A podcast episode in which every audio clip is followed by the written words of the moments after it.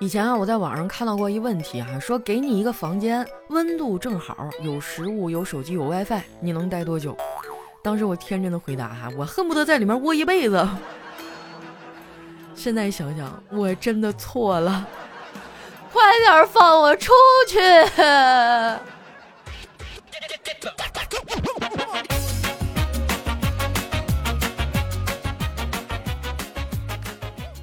哎呀，一段音乐哈，欢迎大家收听喜马拉雅出品的《非常六加七》，我是你们的 emo 主播，哈利波特大假期。哎呀，烦死了！前几天我还以为要解封了，结果又查出来十几个。现在哈，外面是春暖花开哈，阳光特别的温暖，就你站在窗口哈，照在身上特别的舒服。但是呢，我的内心却是一片冰冷啊，我的心情就跟这天气正相反。最近呢，疫情又开始遍地开花了哈，我们全部都改成居家办公了。虽然人在家里工作啊，不用早早的起床通勤了啊，困了呢也能在床上稍微眯一会儿，但是吧，这种状态又特别不好，让我整个人变得很放纵。我经常晚上刷手机啊，一直刷到后半夜。人一熬夜呢，就没啥精神啊，我感觉自己记忆力都减退了。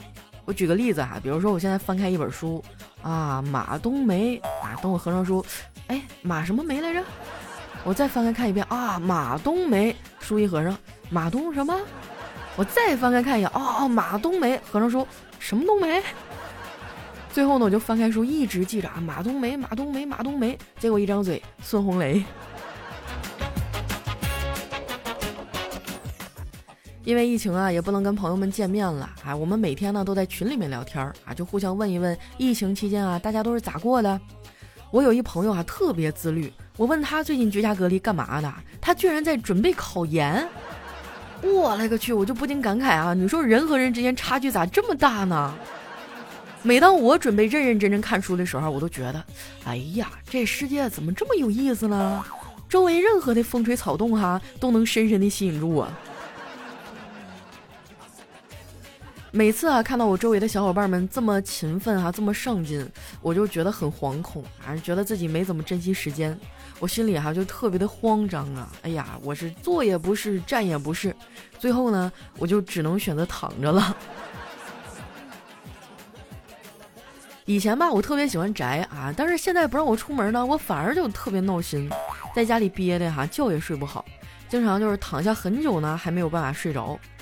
昨天晚上吧，我本来想搜一个助眠视频啥的，结果一不小心呢，打成了煮面。好嘛，这大数据就开始疯狂的给我推荐美食视频了。看了半个小时以后啊，我终于没忍住，给自己也做了一碗。吃完撑的睡不着啊，我就给丸子发了一条信息，他果然也没睡啊，在那刷短视频呢。他转发给我一条视频啊，说是国外的一档生活挑战节目，就是给参赛的人呢一百块钱，只要你能用这一百块钱啊生活一个月，你就可以领到巨额的奖金。啊，什么水电煤气住宿啊，这些钱都不用你付，你只拿这一百块钱买吃的就行。我看完啊，忍不住和丸子感慨：“哎呀，要是国内也有这种活动多好啊！”丸子说：“你醒醒吧，一百块钱我使使劲儿一顿就吃没了。”这你就狭隘了吧？要是国内举办这活动，我肯定参加。第一天哈，我就用这一百块钱吃顿好的，第二天直接认输，白嫖一百块钱，太香了。疫情在家哈就没有什么上班的时间概念了啊，反正有活就干，没活的时候呢就摸摸鱼啊，也实在是挺无聊的。那天呢我就打开电视哈，里面演最近那个热播剧《余生，请多指教》啊，当时有一镜头哈特别唯美，杨紫呢头靠在车窗上，闭着眼睛啊，那阳光洒在脸上，我去！但是我劝大家哈，千万不要去模仿和尝试，因为我试过。原本呢，我想把头靠在车窗上，哈，迎着温暖的阳光，慢慢张开双眼，期待呢能遇到让我一见钟情的男神。结果哈，我刚把头靠在车窗上，就碰到一段正在维修的路，我去，差点没给我震出脑震荡啊！现在呢，我不仅是被困在家里啊，还被要求隔一天做一次全民核酸检测。我嫂子为了早点做完嘛，就动员我们一家人啊，早早起床去排队。今天早上呢，我嫂子喊妮妮起床，这小丫头啊拽住被子，说啥都不出来。我当时就急中生智啊，想一办法，拿了一个熟鸡蛋，悄悄塞到她被窝里。然后猛地一掀被子，还惊讶的大喊：“妮妮啊，你快点起床，你看你下蛋了。”他噌的一下坐起来啊，看着那鸡蛋也懵了，但是过了一会儿呢，又躺下了，抱着那个鸡蛋啊，对我说：“姑姑，你跟检测点的医生阿姨请个假，我这段时间都不能去做核酸了，因为我要在家里孵小鸡。”我觉得啊，现在小孩都特别有自己的想法。疫情还没这么凶的时候啊，我去接我侄子放学，回家路上呢，他就问我：“姑姑，你知道什么是无缝衔接吗？”我摇摇头啊，说不知道啊。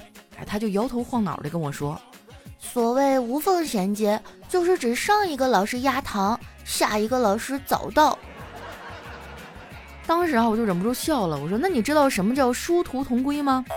他眨了眨眼哈，摇摇头。哎，我接着说。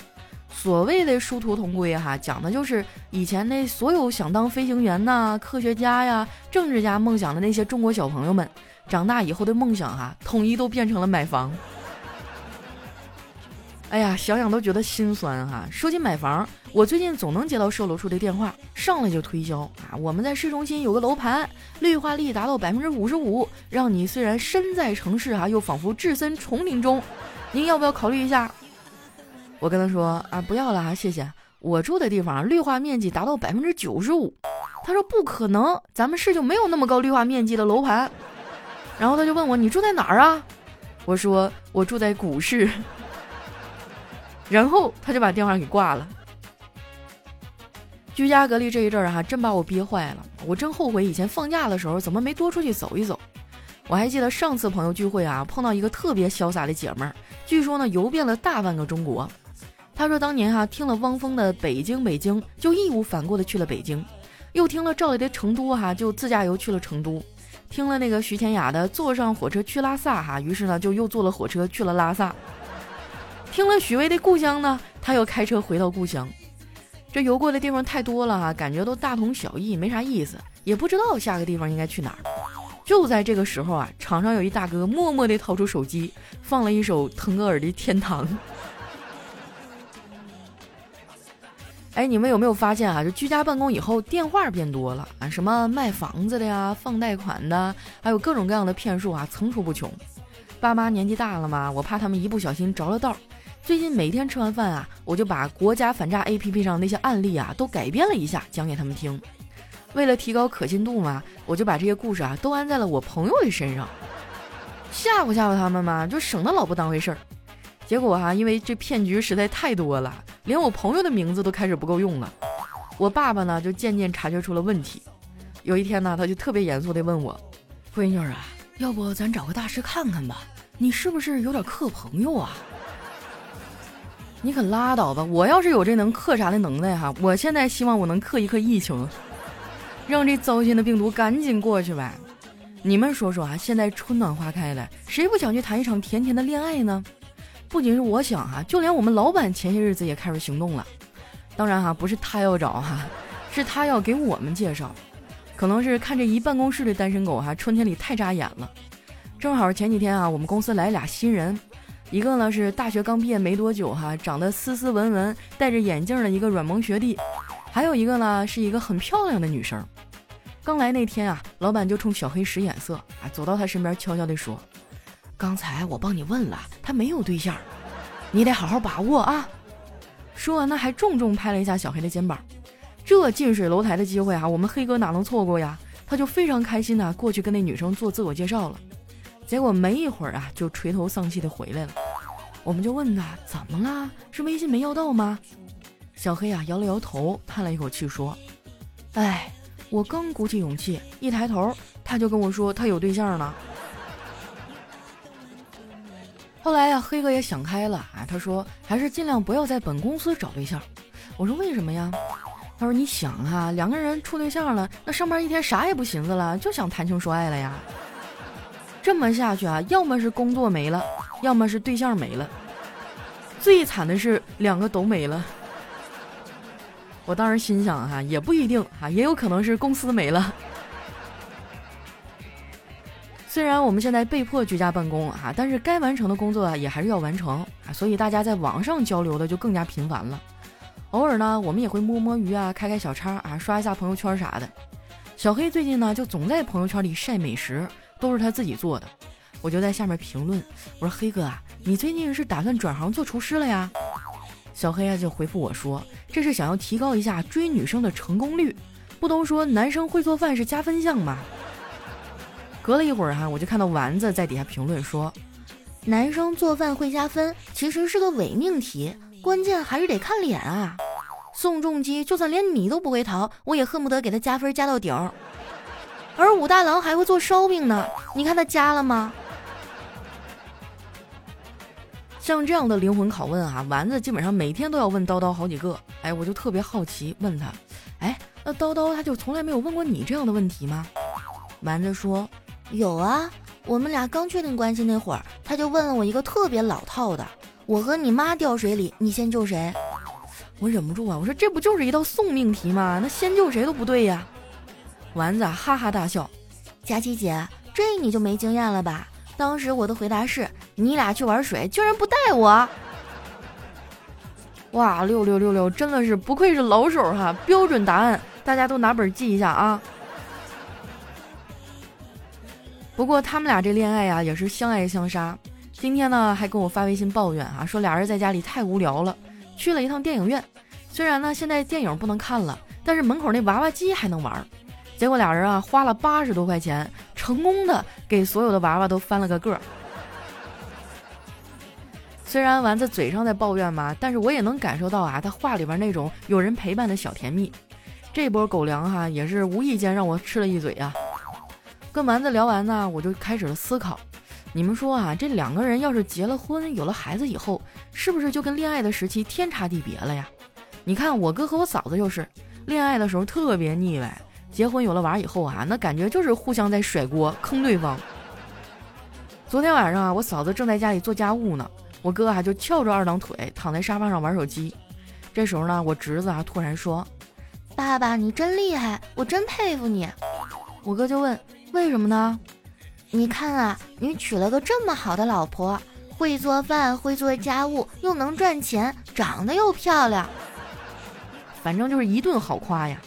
我哥正得意呢，他又抬起头啊，对我嫂子说：“妈妈，你就不行了，你看看你嫁了个什么玩意儿？”这给我哥气的，噌的一下就站起来：“臭小子，光知道拍你妈马屁是不是？你知不知道这家里谁说了算啊？”我跟你说，你妈每次吃橘子之前都得先喂我吃。小慧啊，白了他一眼。是，妈妈第一口都是给你吃，然后看看你的反应，判断这橘子酸不酸，她再决定剩下的是都给你还是自己吃。我觉得这熊孩子啊，嘴真是太欠了，早晚得挨顿揍。果不其然啊，晚上睡觉之前，他就哭唧唧的过来找我了。当时啊，我正在客厅里烫脚呢。我问他怎么哭了，跟姑姑说说。然后啊，他就抽抽搭搭地说：“ 刚才我爸爸不小心用凳子砸到脚了。”我说：“哎呀，那得挺疼啊。那你哭什么呢？”因为，因为我刚才笑得太大声，被他给揍了。哎，我真的是怀疑啊，我哥就是在报刚才的仇。要我说哈，我也羡慕他，哎，找了一个这么好的媳妇儿。别的不说哈，就说把这一大家子哈里里外外打理的干净利索，我嫂子啊绝对就是够贤惠。你更别说啊，还要给家里隔三差五的添置物品，为了省些钱啊，在网上把价格比来比去的了。不过呢，自从我弄了那个返利公众号啊，丸子幺五零，我嫂子啊就再也不用浪费时间和精力去做全网比价了。我们家哈上到衣服鞋袜，下到锅碗瓢盆，全家老少的东西啊，只要能在网上买，他都用丸子幺五零。你像现在哈哪哪去不了，除了网购，你也没啥办法出去买东西啊。哎，你们就可以关注一下我的返利公众号，搜索方法很简单哈，打开微信，直接点击搜索栏，在搜索指定内容里啊，选择公众号，打出丸子幺五零这几个字儿啊，这样跳出来第一个号呢，就是我们的公众号了。啊，是丸子的汉字哈，加上阿拉伯数字一百五。你们用这个公众号呢，就可以节省很多网上比价的时间，直接返利省钱。除了网上购物啊，你在家里订个外卖啦，你也可以领什么美团、饿了么的优惠券。出门的话哈，打车、加油都有相应的优惠和返利。公众号的名字不用我再解释了吧？啊，丸子幺五零，懂的都懂，千万不要关注错了啊！早上好，现在是早上的七点二十分。一觉醒来，被工作群的消息叫醒，女朋友提了分手，说我总坏大病。想看场电影，周围坐的都是情侣，为什么我的生活总是这么戏剧？为什么这么倒霉？一段音乐，欢迎回来啊！这首歌呢叫《全都会好起来的》，送给我们所有居家 emo 的朋友们哈，就坚持住哈，应该是快解封了。希望解封以后啊，我们都能第一时间去见自己想见的人，去做自己想做的事儿。那接下来哈，回顾一下我们上期的留言。喜欢我的朋友呢，记得关注我的新浪微博和公众微信，搜索主播佳期，是佳期如梦的佳期。首先这位呢叫美帝你佳期，他说佳期啊，你终于更新了，每天打开喜马拉雅就看你更没更新。我是你四年老粉了，你别让我取关哦。哎，你你们这是给我施加精神压力啊？那同样的，大家都居家隔离，挺 emo 的，为什么我还得一直工作呢？好难过，我这么兢兢业业，你们还要取关。下面呢叫世维啊，他说以前从不点赞评论的白嫖听众，开始为我们佳琪姐加油了，祝你越来越美，越来越瘦啊！你这个思想觉悟终于跟上了啊，记得把每一期都点一点。下一位呢叫 Helen 卡修，他说对你的认知又刷新了，相亲女王。哈 哈哎呀，也不行，反正基本上这一段时间是比较闲啊，因为大家都出不去了嘛。下一位呢叫特爱佳期一三一四啊，她说闺蜜生平第一次坐敞篷车，幻想着啊像电视里那样站起来吹风，然后呢就把外套脱了，绣上自己新买的连衣裙儿，双手打开啊，做出一副很享受的样子。这时候呢，她男朋友说话了。亲爱的，你还是坐下吧。你看你的腋毛都吹成中分了。实不相瞒啊，我曾经有幸蹭过一次朋友的跑车哈，感受一下这种顶级奢华的氛围。但是后来我发现啊，这个棚一打开，你要是开的慢吧，就跟牛车一样晃晃悠悠的；你要是开的快哈，那风真的是把你吹得乱七八糟的。难道我坐了一个假跑车？怎么感觉和电视里演的不太一样呢？下一位呢叫丑女漂亮，她说今天拿手机啊给我爸看了一条段子，我爸读完就哈哈大笑。我说有意思吧？嗯，有意思，这人挺有才呀，谁写的呀？我说我写的，我爸瞬间笑容就收回去了。你这一天天的，能不能干点正事儿？我发现啊，就咱们这一辈儿，在父母面前获得点夸奖，真的太难了。下一位呢叫彼岸灯火。他说：“我好哥们儿的老婆啊，知书达理，文文静静，看起来很规矩一个人。我无意当中啊，发现他居然偷人，偷的那男的我还认识，就一渣男。不知道该怎么跟哥们儿说啊，就只能憋在心里，太郁闷了。一想到这我就来气，尼玛，你说我到底哪点比不上那渣男啊？你这就稍微有点不对了，大兄弟。我要是你，我就委婉的提醒一下他啊，比如说，你就经常给他发一些绿色的表情包啊。”或者是吃饭的时候专门给他夹一些绿叶的菜呀，好兄弟嘛，该帮一把得帮一把呀。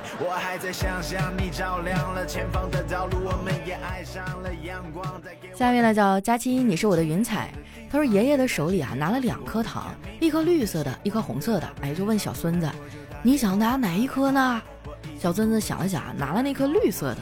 爷爷就好奇问，为什么你选绿色的糖果呢？明明红色看起来更漂亮啊！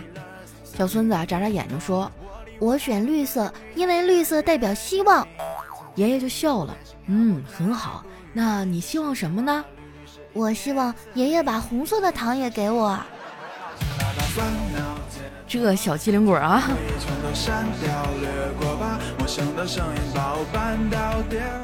下面呢叫独家追妻，他说晚上聚会以后啊，回家感觉后面跟了个人儿。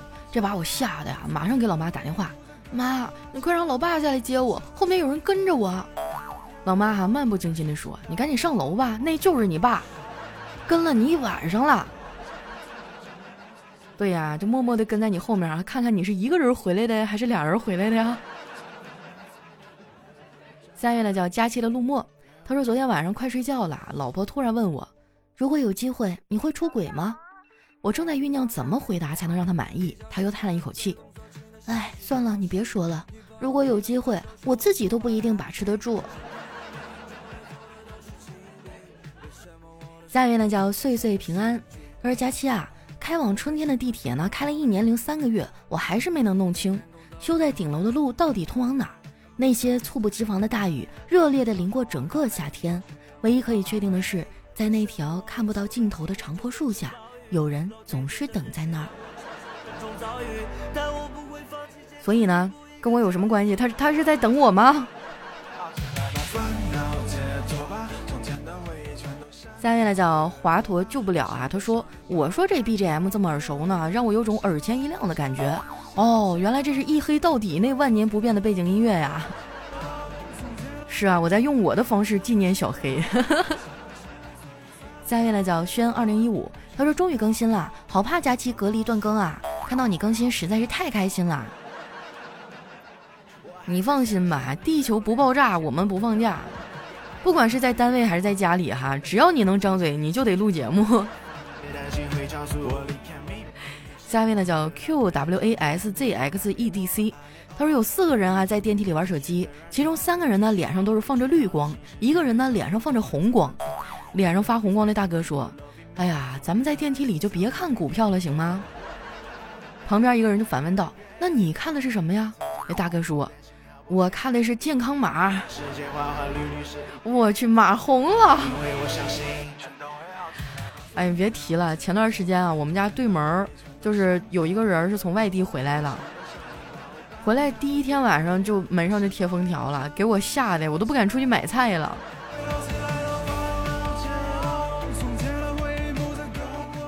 下面呢叫彩铅画像，他说来人呐，把朕的轩辕剑拿来，给作者切块西瓜。把秦始皇的传国玉玺拿来给主播砸核桃。孙悟空，把你的金箍棒拿来给主播跳个钢管舞。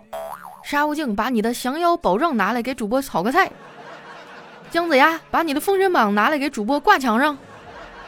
妲己，把你的九根尾巴拿来给主播做个围脖啊。云长，把你的青龙偃月刀拿来给主播刮一下胡子。最后，请扶我上高压线，我要给主播弹一首苏东坡。我去，你也太会整活了，这个个都是高难度啊！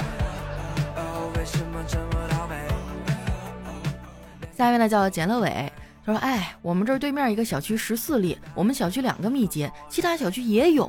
哎呀，在燕郊的宝贝儿一定要注意哦。”下一位呢叫名字都被用了，我用啥？他说：“佳期啊，你说分手了很久很久的人还会再次相遇吗？我好爱好爱他。”是年少的我不懂得爱人，弄丢了他。听了你很久了，每次睡觉之前都要听着睡，不然难以入眠啊。睡不着觉呢，你就在家里做做运动啊，什么俯卧撑啊、跳绳啥的，累了你就能睡着了。有些事情呢，时间会慢慢的让它过去哈。下一位呢叫小唐糖炒栗子，他说今天放学回家啊，爸妈因为谁刷碗大吵了一架，越吵越激烈，老妈气急了，把他手机给摔了，我爸就不乐意了。你吵归吵，摔什么东西啊？老妈也针锋相对，我的东西，我想怎么样都可以。听完啊，老爸啪就回手给给我一嘴巴子，随你，我的儿子我也想怎么样都行。老妈也毫不示弱，儿子也是我的。说完就咚往我屁股上踹了一脚。好吧，你们都是宝宝，你们开心就好。下一位呢叫初三党的某咸鱼，二佳期啊，你要不要去试试声优啊？啊，我不行，我这个动静不够甜美。我看现在网上声优特别火，一整就来个什么什么八连唱啊，什么这那的，咱不行啊。虽然我长得很年轻，但是我的声音一听就是三十多岁。我有一朋友哈叫青灵，特别厉害，就是她是个女生，但是她尾那个小男孩的音老像老像了，特别可爱。我的天哪！下一位呢叫江雨来。他说：“密室中啊，小燕子和紫薇泪眼汪汪的被绑着。皇后一声令下，嬷嬷打。容嬷嬷愣了愣，羞涩的说：‘皇后么么哒。’这个谐音梗我真的是鸡皮疙瘩都起来了。下一位呢叫九一九二小哥哥，他说陪闺蜜洗澡，他非让我先脱。我脱完上衣呢，他还让我脱裤子。我说你有病啊！他不说话。等我脱完裤子以后呢，他才脱衣服进去洗澡。洗着洗着，他来了一句。”你要是不脱裤子，我还以为你是个男的呢。你这有点瞧不起人了，多多少少还是，是吧？虽然小了一点，但是小荷才露尖尖角，荷包带上两个枣。来看一下我们的最后一位哈，幺三七三零七零哈，他说不容易，终于挤进了五百多，真是太难了。假期最美，假期最瘦，假期最棒，祝你工资年年涨，走向人生巅峰。我都给你打 call 留言点赞一条龙了，你确定不念我吗？